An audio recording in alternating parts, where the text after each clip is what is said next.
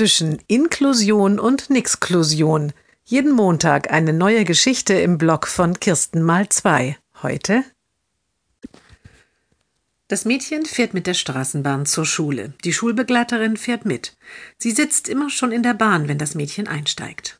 Heute aber sitzt die Schulbegleiterin nicht drin. Sie hat die Bahn verpasst. Also fährt das Mädchen ganz alleine in die Schule. Es geht auch alleine in die Klasse und begrüßt fröhlich seine Lehrerin und die anderen Kinder.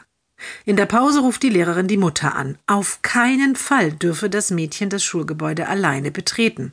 Gar nicht? fragt die Mutter. Gar nicht, betont die Lehrerin. Die Mutter seufzt. Mittags kommt das Mädchen aufgeregt nach Hause. Stolz und glücklich erzählt es, dass es ganz alleine zur Schule gefahren ist.